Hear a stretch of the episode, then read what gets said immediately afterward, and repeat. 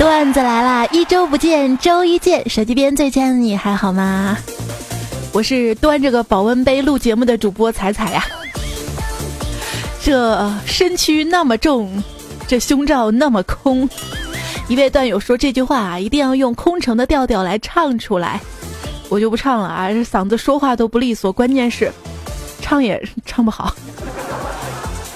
我最近嘛被生病折磨着啊，过得不太好。现实就是这样，你过得好不好，别人未必知道，但是吧，你一胖，别人就看出来了。就看着瘦不下来的肚子嘛，就经常问自己，怎么那么爱吃东西呢？想了很久，得出一个结论来，就是美食应该是当今最有性价比的获得愉悦的方式了。五块钱。吃一份臭豆腐哇，好开心呐！那五块钱就能获得开心，我能不吃吗？我不像你还能听免费的段子来了。我真正要减肥的原因是有一天觉得后背痒嘛，要挠痒痒，结果发现够不到，居然抓不到了。经过我在健身房一段时间的观察，我发现了。当有漂亮的女生进来的时候嘛，站在跑步机上的男生都会回头看，回头看，回头看；而在器械区的男生则毫无反应啊。我的眼里只有铁器械，你会用吗？不用，请让一下，谢谢。内心戏应该是这样的哈。运动呢也是要适度的，特别容易受伤。前段时间运动嘛就受伤了，然后回家跟爸爸说：“爸，我受伤了。”我爸拿出手机。放了一首歌给我听，容易受伤的女人。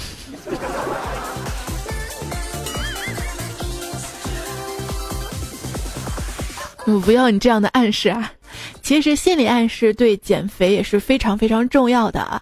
如果你每天早上醒来对着镜子大喊十遍“我是瘦子，我是瘦子，我是瘦子，我是瘦子，我是瘦子，我是瘦子，我是瘦子，我是瘦子，我是瘦子，我是瘦子”，好十遍，我数着指头数的。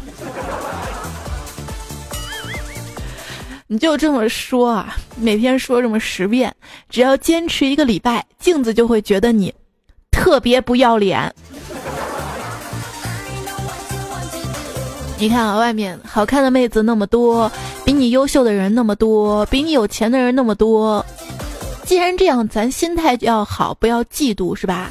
要知道，嫉妒是你丑陋，丑陋是你单身。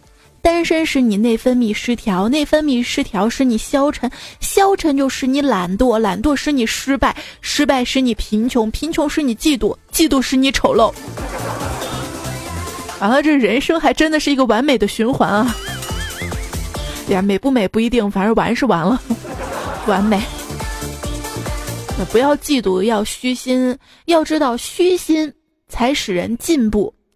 进步使人骄傲，骄傲使人落后，落后就要挨打，挨打使人虚心，怎么循环都不对。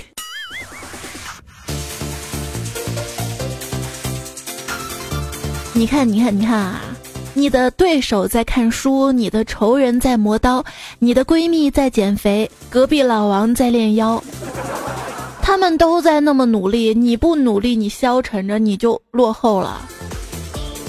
很多朋友还说要走捷径，人的运势是可以后天通过佩戴物品改变的吗？可以，以前老猫的桃花运就特别差，一直没有妹子搭理他。自从他表哥把他的僵尸丹顿借给他戴之后，这种情况明显改善了不少呢。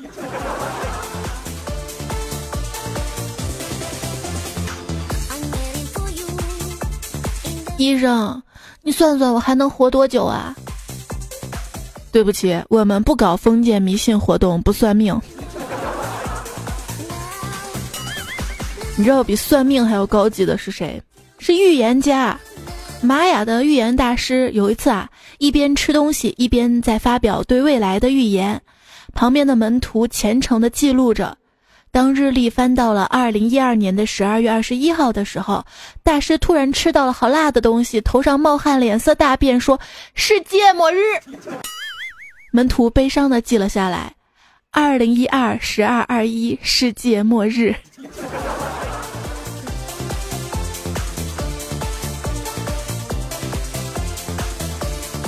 谁说普通人就不可能有预见未来的能力呢？比如你就很清楚的知道，自己将会浑浑噩噩的度过这一生啊。未来不指望了，那回到过去呢？那天跟小萌就聊啊，要是能穿越回去就好了。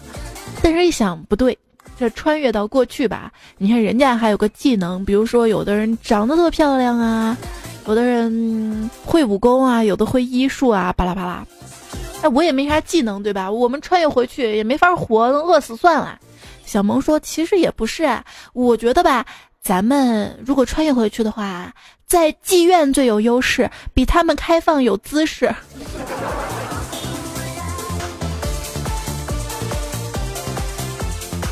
厉害了，我的妹子啊！这小明同学因为一次偶然的机会，就回到了二十年前的一个晚上。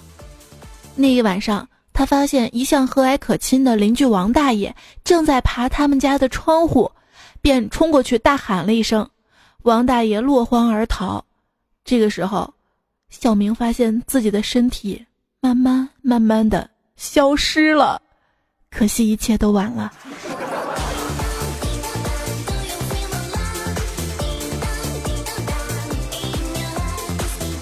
小明跟妈妈说：“妈妈，同学们都说我脸方。”孩子啊，脸方的人看上去正气，尖嘴猴腮，心机重。妈妈，同学都说我眼睛小，孩子别理他们，眼睛小聚光。妈妈，同学都说我头发少，孩子你头发少。而不稀，节约洗发水。妈妈，同学都说我长得像隔壁家王叔叔。孩子，他们总算有点见识了。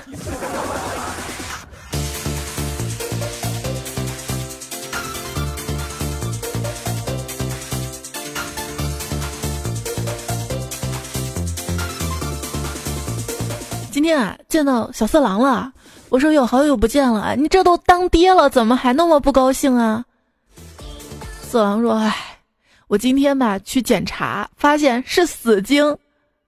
哟，这还得了呀？赶紧安慰他，没关系啊。虽然是死精嘛，但是万一万一是检查错误了呢？对不对？你万一能好呢？对不对？”呃，小色狼说：“不，我在担心，这要是遗传给孩子该咋办啊？”我说没关系，那万一生的是女儿呢，对吧？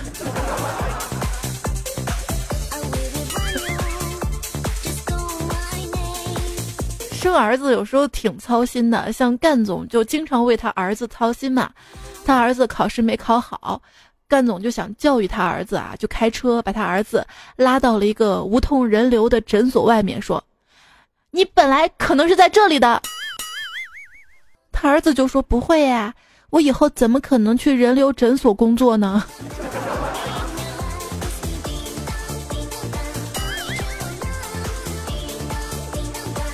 看来他儿子没有懂他的意思啊。自从有了迷你彩，我经常会上一些母婴的育儿社区看他们发的帖子嘛，有那种育儿帖说什么小时候养成了这种那种习惯，长大之后就会有出息，巴拉巴拉巴拉。我就特别想在下面留言，哼，谁说的？我小时候就这样，但现在是一个十足的废柴。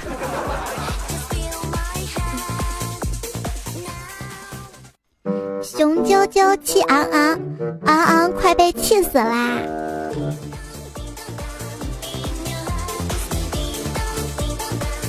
别人啊，人到中年的象征是手里有房有车有存款。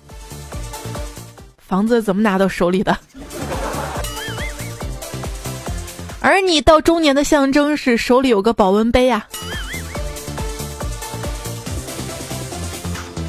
你什么时候意识到自己变老了？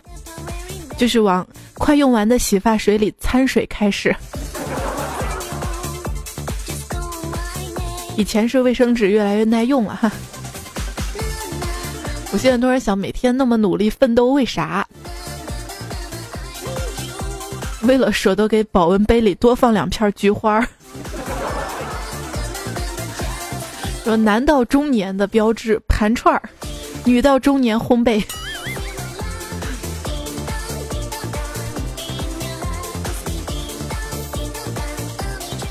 老王给自己倒了一杯农药，正准备一饮而尽，却又放下杯子，似乎想到了什么。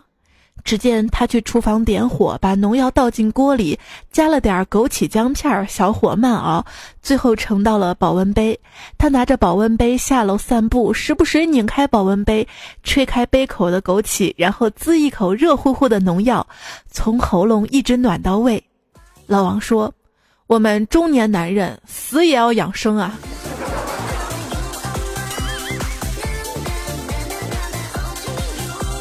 这男人啊，二十八岁之前都很自信，三十二岁开始冷静，四十岁开始认命啊。奇怪的是，人们总是把生活比作过山车，可是要知道过山车下坡的部分才最有趣呀。人无远虑，必有近忧。于是我挑灯夜读女人一百二十岁必须要做的十件事儿。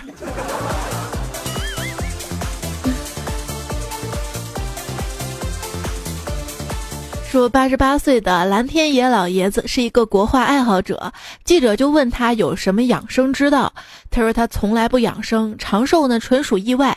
记者又问是否跟画画有关系啊？他说画画这么累的事儿怎么能养生？哎呦，记者一脸尴尬。还有一大爷吧，一百零六岁了，身体棒棒的。记者就问他大爷，你这么长寿有什么诀窍啊？大爷说。有嘛诀窍啊？就是在我六十岁的时候啊，我那孙子去小卖部买了包唐僧肉，给了我一块儿啊。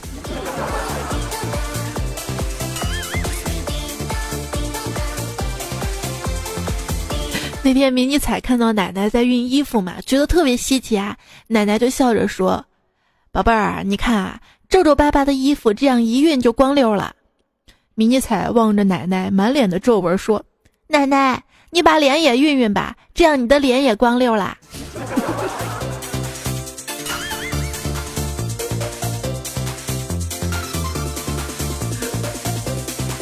那都该植皮了，能不光溜？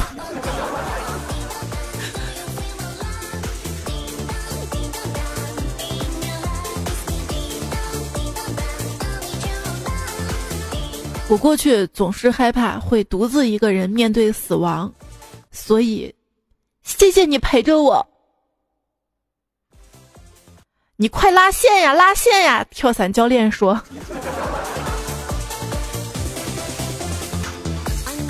谁都要面对死亡啊，都有面对死亡那一天，就连他也不例外。”段友东扯葫芦就说了：“我希望腾讯能做一个香火店。”下个月又到了我的 QQ 宠物的忌日了。我跟你说，我那 QQ 宠物啊，我都不不理它，但是现在人家也没死。段友玉冲就说了：“哎，这年头吧，世道变了，毁童年的不要不要的，连跳跳糖都成道具了，连冰块都不能幸免了。哪哪方面道具？要是那方面的话，你放心啊，辣条绝不会堕落。”谁是谁知道？不是料太多了，浪费，你知道吧？这年头啊，很多父母呢都希望自己的女儿呢能够当老师，将来呢嫁给一个医生。许多父母也都希望自己的儿子能够考公务员，娶一个医生。中产三职业可以确认了。不，还有律师了呢。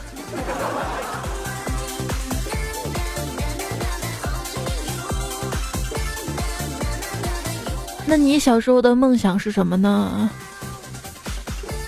像老猫，从小他的梦想都是希望能够开一家特别有逼格的店。前段时间，他终于实现了他儿时的梦想，在北郊文景路那个地方叫啥？六零一终点站那儿，开了一家音乐餐吧，装修成了自己喜欢的样子，摆上了自己插的鲜花。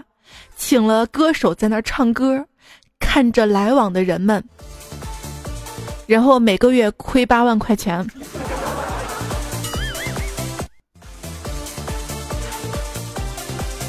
也是不容易，你知道吗？如果我把小的时候最大的爱好变成现在的工作的话，我现在可能是一个泥瓦工。哎呀，那小时候太爱和尿泥了。有人说，作为九零后，你最看好的创业方向是什么？有人就回答：回收创业公司桌椅板凳、咖啡机、电脑服务器和猫。你说现在猫也是判断一个人是否成功的标志啊！正经的科普，你知道吗？在科技不发达的年代。水晶球都是由猫加工制作的，每一个水晶球都需要猫用舌头打磨七天六夜。这考验的不仅仅是口技，更是心术。让我们为这些传统的手工艺者点赞吧！这这个段子啊，这个微博下面还配了一张图啊，一个猫不停的舔那个水晶球，我差点就信了。你们总是说让我不忘初心。其实就是想让我别赚你钱的意思。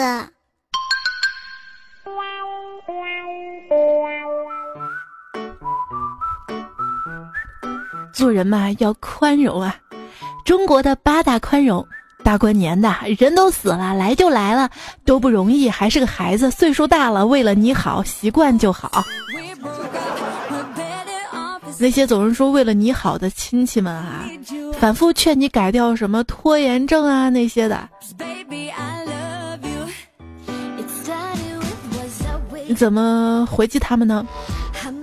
真羡慕您年纪大了，没有多少时间拖了。你小时候被夸过吗？大家怎么夸你的？我就记得，当年有一个阿姨，经常夸我说：“祖国的未来就交给你了。”而他现在全家都移民澳大利亚了。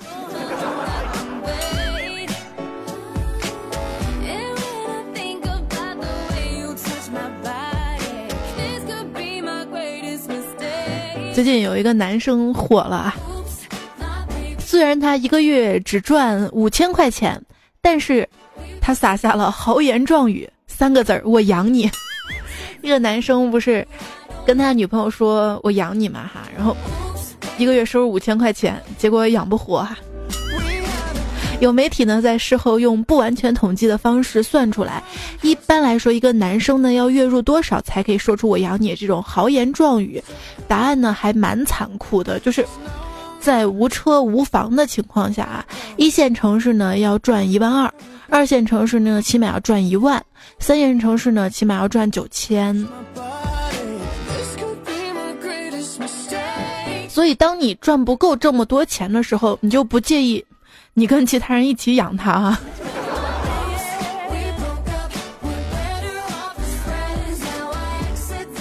网上面有人问说，小夫妻年入二十万，可以每年欧洲深度游吗？房子有了吗？有房子可以的，没有房子，森林公园转转算了。小夫妻年入二十万，可以开奔驰、宝马、奥迪吗？房子有了吗？有房子 OK 的，没房子共享单车踏踏算了。小夫妻年入二十万，可以生个二胎宝宝吗？房子有了吗？有房子可以的，没有房子，养只二哈玩玩算了。养狗也挺费钱的，好吗？经常说家里买的电器啊，比如说豆浆机、榨汁机、咖啡机这些东西，买来几次就不用了，为什么？想想是因为没有宽敞的料理台，导致体验不佳。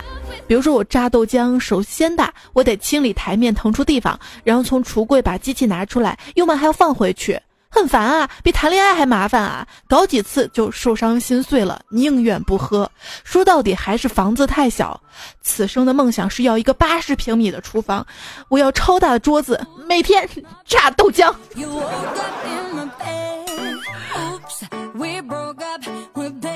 一位段友许你满城烟火嘛，买了一个二手房哈，二手房呢要装修，买了一个新马桶，新马桶还没有送过来，旧马桶拆了嘛，就先放到客厅里面。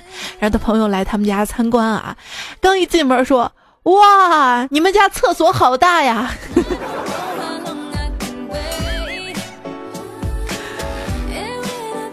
哎，你见谁家一进门是厕所的？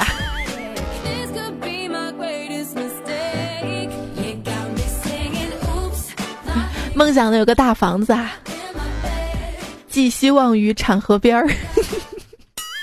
神灯了，我终于凑齐了七颗龙珠。神龙说出现了，说我可以实现你一个愿望。我说我要一盏阿拉丁神灯。然后灯神出来说：“我可以实现你三个愿望，说吧。”我说：“第一，我要比马云有钱；第二，我要有一个好老公；第三，我要七颗龙珠。”神龙说：“我可以实现你一个愿望。”我说：“我要一盏阿拉丁神灯。”神龙说：“又是你。”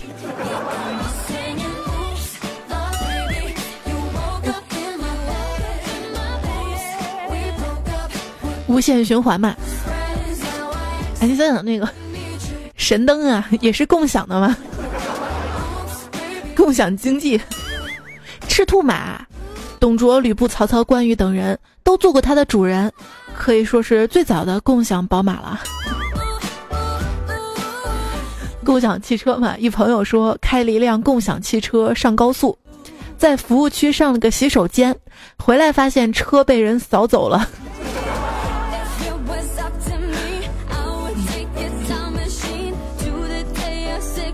有了共享宝马之后，会导致一个现象啊，就是很多人宁愿在共享宝马里哭，也不愿在共享单车上笑了。有一段有叫佳琪妈咪说：“共享单车、共享雨伞、共享汽车，这么多共享的，什么时候出一个共享老公啊？扫一扫就带走，敢跟我发脾气，直接往路边一扔就行。再扫下一个，想想就激动。”那有很多人都愿意去当这个共享老公吧？嗯，不过不过真的是有那种，就是怎么说，就是共享人力是有的。其实共享的鼻祖可以追溯到共享电脑，就是网吧；共享女友，大保健；共享汽车，租车；共享房子，租房；共享医生，医院；共享教师，学校；共享游戏机，游戏机室；共享饭菜，餐厅；共享图书，图书馆。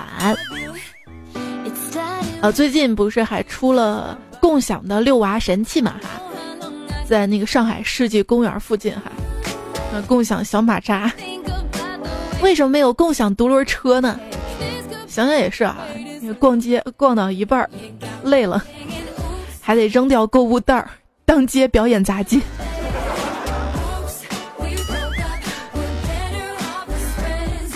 一个青年找到了大师啊，大师，你觉得我这个人怎么样呢？大师呢不说话，拿出了一个笔，画了一颗心，在心里面画了一棵翠绿如玉的大树。青年说：“大师，我明白了，你是说我心胸宽广、玉树临风吗？”大师说：“不，我是说，你自己心里没点避数吗？” 最近这句话，你心里还没点逼数，火了？我觉得太不文明了吧？能不能换个文明的说法呢？啊？你扪心自问，这个可以，这个可以。还有些不文明啊，比如说竖起中指来表示那个啥是吧哈？那这世界上也应该有一个手势代表。对不起，我是傻叉。这绝对会减少很多的怒路症的。你看两个人嘛，因为琐事儿争吵起来了，一方脾气大的骂起来，你妈妈隔壁就这种骂哈，另外一方就不温不火的说。那是我的传送门，咋地？哼，这咋不按套路出牌呢？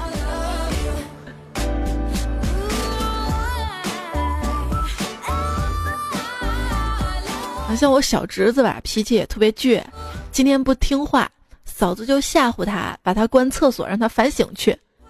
小侄子听了之后，直接白了我嫂子一眼，自己跑厕所里面，还把厕所的门给反锁上了。过了半个小时。嫂子忍不住了，宝贝儿，你开门吧，妈妈求求你了。妈妈知道错了，宝贝儿，你开门啊，妈妈憋不住了。哎呦，可以去隔壁老王家上。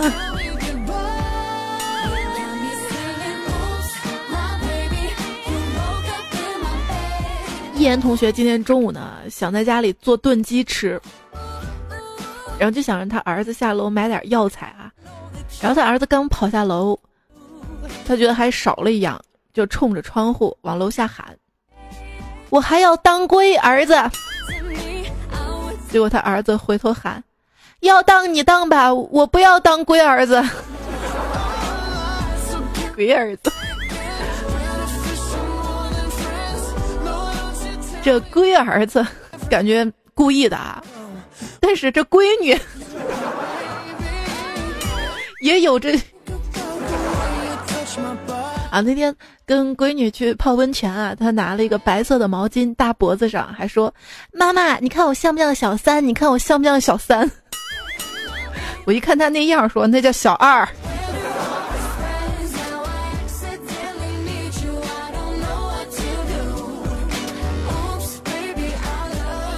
像像那个迷彩现在正在学数学嘛，概念不清楚哈。那天看到楼下有人结婚嘛。就窗户下面看啊，我说这是婚车啊，迷彩就数一婚、二婚、三婚、四婚，还好是在家里啊，不然我怕被揍。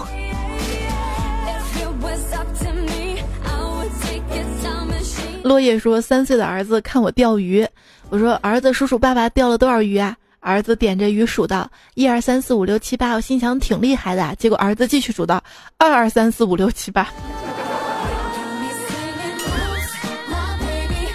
段友指如初见说：“刚才看天气预报，最近一直风多嘛，雨多，天很凉快，我就顺嘴念了一句：东北风五到六级。女儿就问我妈妈：东北的风五到六级，那我们青岛的风几级呀？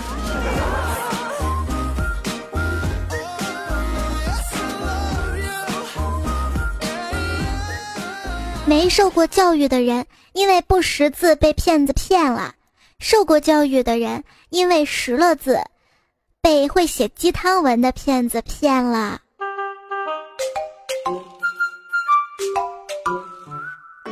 有这么一个女孩，长得如花似玉的，因为家庭的因素，不得不跟她单身的小叔住在一起。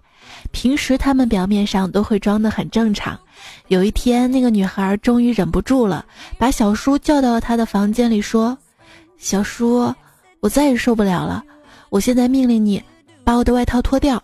小叔默默的照做了，接着他说：“现在再脱掉我的上衣。”小叔还是照做了，我的胸罩也脱下来，接着是我的内裤。女孩说着，表叔就慢慢的脱。好了，小叔，从现在开始，我不准你再穿我的衣服了，听到没？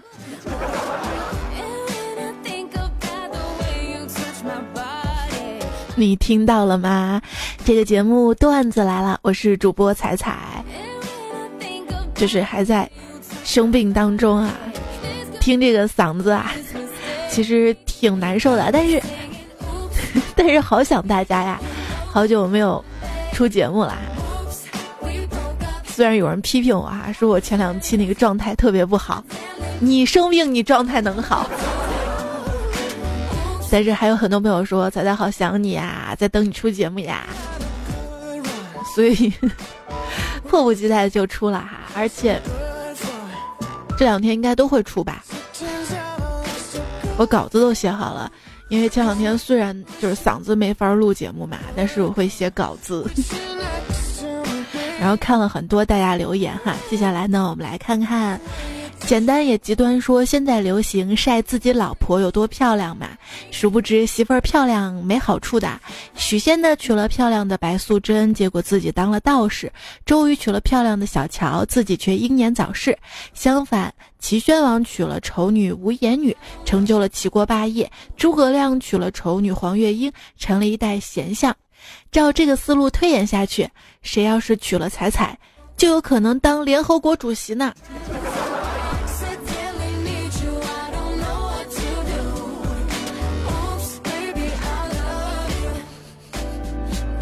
莫上说：“再不努力啊，你连打工的地方都没了。”七月一日，上海第一家无人超市落地，二十四小时营业，没有一个员工。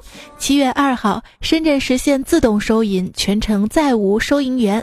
七月七日，马云的无人超市正式落户。没错，一场消灭收银员、消灭导购员、消灭服务员的革命，浩浩荡荡的开始了。能拯救你的，只有快去睡觉吧，睡醒了，明天还搬砖呢。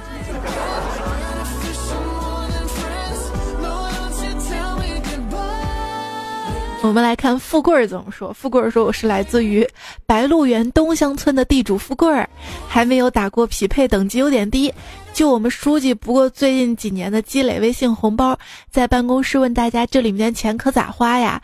办公室鸦雀无声。我机智的想了一招，说我买了，不知道我这马屁拍的行不行？如果行，扣一。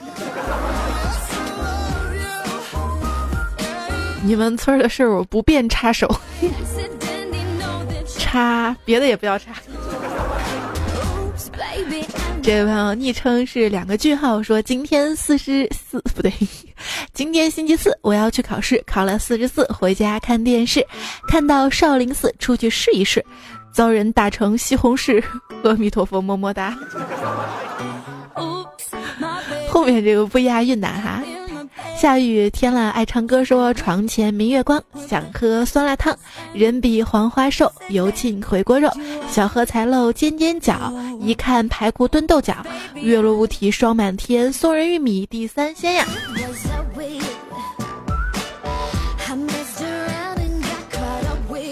周小丹说，公交车上突然想到之前那个段子，彩彩不穿衣服在游泳是光彩。快点把这个消息告诉大家吧！人家多多说了，是光彩照人。我这么大能罩得住吗？彩虹天空说，一个人坐在屋檐下，老师担心瓦会掉下来，打一人名，怕瓦落地。一个爱鹰的人看见自己的鹰钻到毯子里了，几下撕了毯子救下鹰，打一人名，爱因斯坦。你们没事儿打人干嘛呀？多残忍！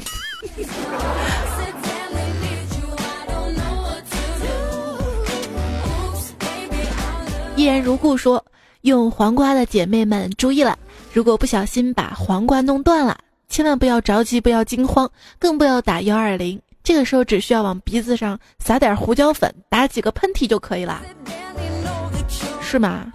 可是我黄瓜弄断了，我就直接切了吃了呀！我干嘛要打喷嚏啊？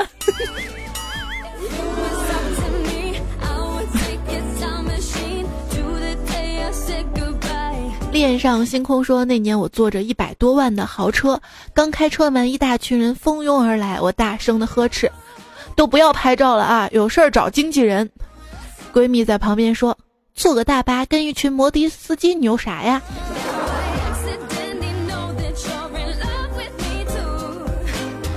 外卖小哥金城武刚跟我的外婆通完电话，他问我这个夏天过得怎么样？我说挺充实的，每天工作完就跟朋友聚聚，感觉时间过得很快。这不都八月中旬了，学生都快开学了。然后我问他最近好不好，过得怎么样？他沉默一会儿说：“这个假期你没有来，第一次觉得夏天过得真慢呐。”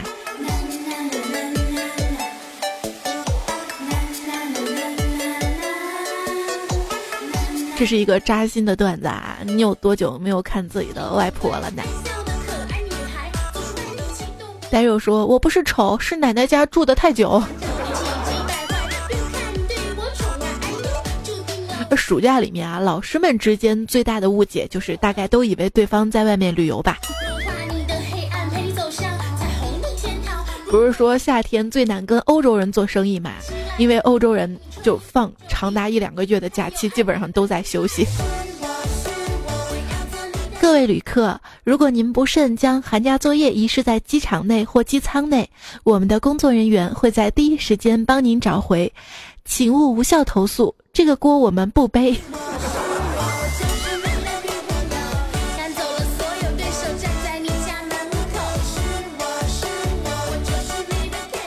顾阳亲子说：“迷你彩哭的时候，我都想哭了，结果我还没哭，我妹就撞到饮水机上，居然还摔倒啦！又洗个澡，笑得我脚下没站稳，向后一撞，撞到门上。我现在可是双头大娃，自己猜原因呐。那个美少女战士不是也是 头上两个包吗？然后你看她那个发型是不是箍两个包？”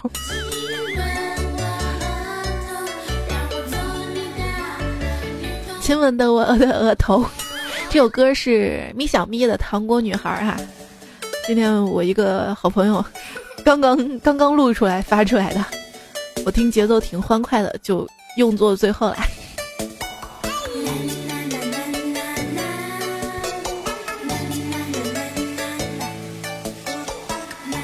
舒爱哥说：“我本来是网上的一个小透明，是你彩彩让我有了颜色，黄色。”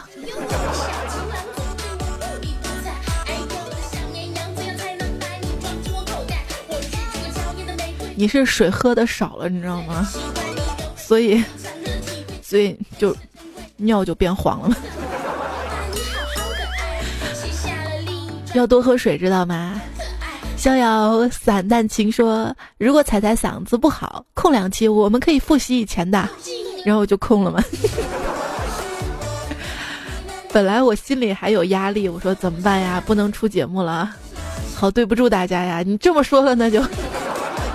这个叫没毛病，说不以发烧为目的的感冒都是逗你玩儿，谁在逗你玩儿？病毒啊！因为科学表明，感冒都是由病毒引起的。起立鼓掌，开始。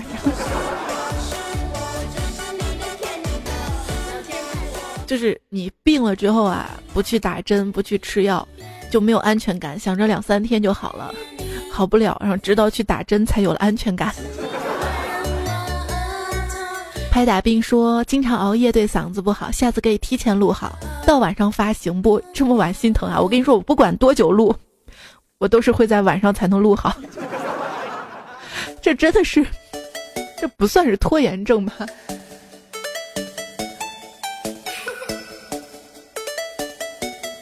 就是录的早了就录慢点，录的晚了就录快点。”桑内说我也感冒了，还来大姨妈，咳嗽的时候那感觉，你能懂。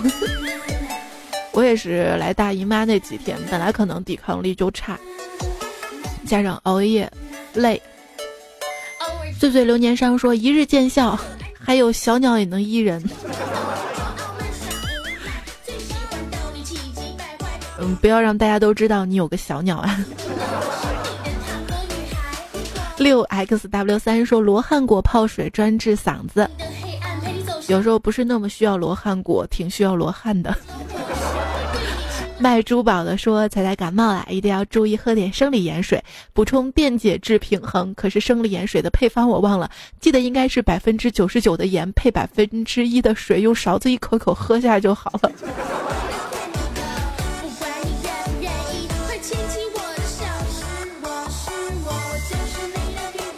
你是不是你们家非典时候囤的盐太多了？王先生说：“我最近住院了，可你更新那么慢，所以我就把你以前的又下载听了一遍。”哎，你们医院有 WiFi 吗？顾里说：“妈妈发药的阿姨为什么戴口罩啊？”妈妈说：“给你的药很好吃，院长怕他们偷吃了。”那那那些拿刀的叔叔戴口罩是怕他们聚餐吧？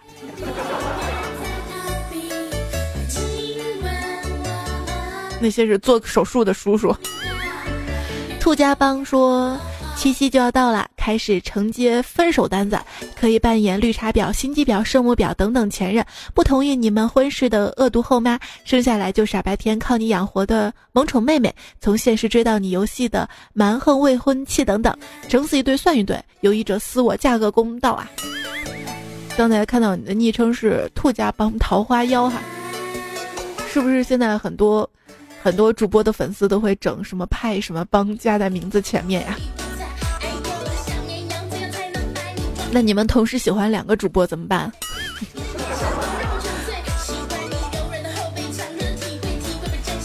这位说，这位昵称啊，叫我是段子读我哈说。一名泡了一整年的潜水员冒泡，就是为了告诉大家愁啊愁的笑点在哪里。就上期放的那首歌愁啊愁哈，他说详情请看《武林外传》第三十六回，不说了，透露的太多了，怕是要被圈子封杀了。再见。你不说我也不知道啊。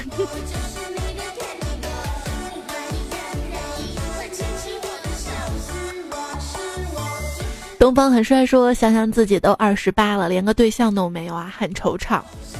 每年都有好多次回老家的机会都放弃了，只是不想看到小伙伴们都携家带口的。没事，你再忍上几年啊，他们该离婚、该吵架的都开始了。”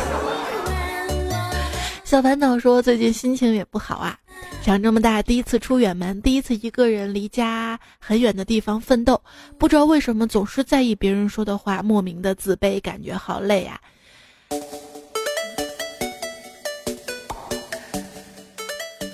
加油啊！你当初出来的时候，肯定就想到你要面对的这些累跟苦，对不对？熬过去就好啦。只有努力才能得到你想要的生活，生活在改善。Jackie 说：“猜猜音质能不能改善一下？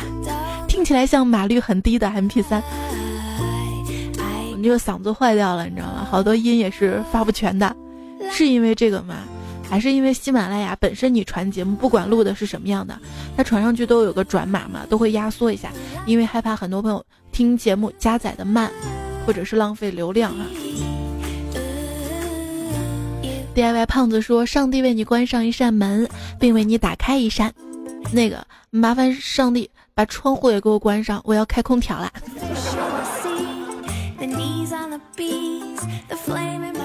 上期有人说广告烦嘛，彩彩说之前彩彩送了会员，会员无广告哟。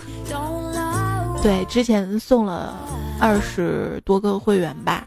总共有三十个，还有五个没送哈。今天一看你的留言，想起来了。那今天节目，如果还想要喜马拉雅的巅峰的阅读会员的话，可以在评论里面告诉我一下哈。我会在明天，因为快点发吧，就明天吧。明天看到就是前面看到的五个朋友，我就送给你哈。谢谢大家支持。徐大大说：“不是互动吗？咋互动？咋互动？”就这样啊，念你留言，然后读你。雪松啊，说那个啊，真的让人浮想联翩呐。以后太咸太湿的段子就不要说了。我一说，大家留的段子有百分之四十都是太咸太湿的。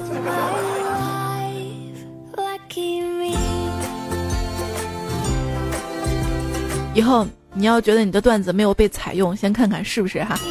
我听他建议了。听原世界找现实说，嗯，我才不像别人那样要踩踩念，我是个默默无闻的踩踩粉，开心就好。冻僵的戒驴说，为啥我一听藿香正气水就觉得是治脚气的呢？因为都是有味道的呗。吃了炫迈的我的右手说，只要肯努力就没有挤不出的屁。好吧，大家加油啊！搂圆说。可是兔子都叫瑞贝卡呀，就是 rabbit 嘛？他小猪佩奇里面的人物其实都用的谐音哈，小狗丹尼 dog，然后小猪佩奇 pig，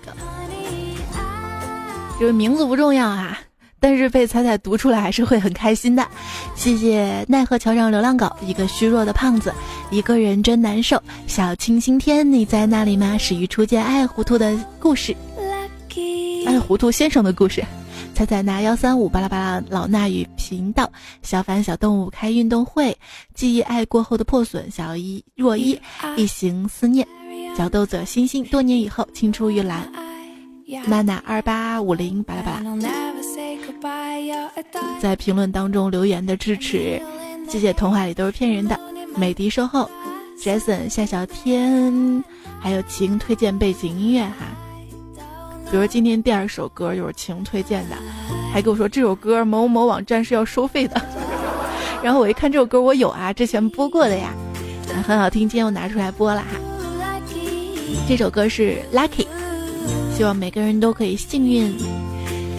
谢谢白超妖言惑众，曹宇亨魔幻毯子三劲旅快乐崇拜三山神纳兰无羁冷猫。贾红兵、精神不到、陈小培、楚良大叔、不耻、坚韧不到，原创的段子啊！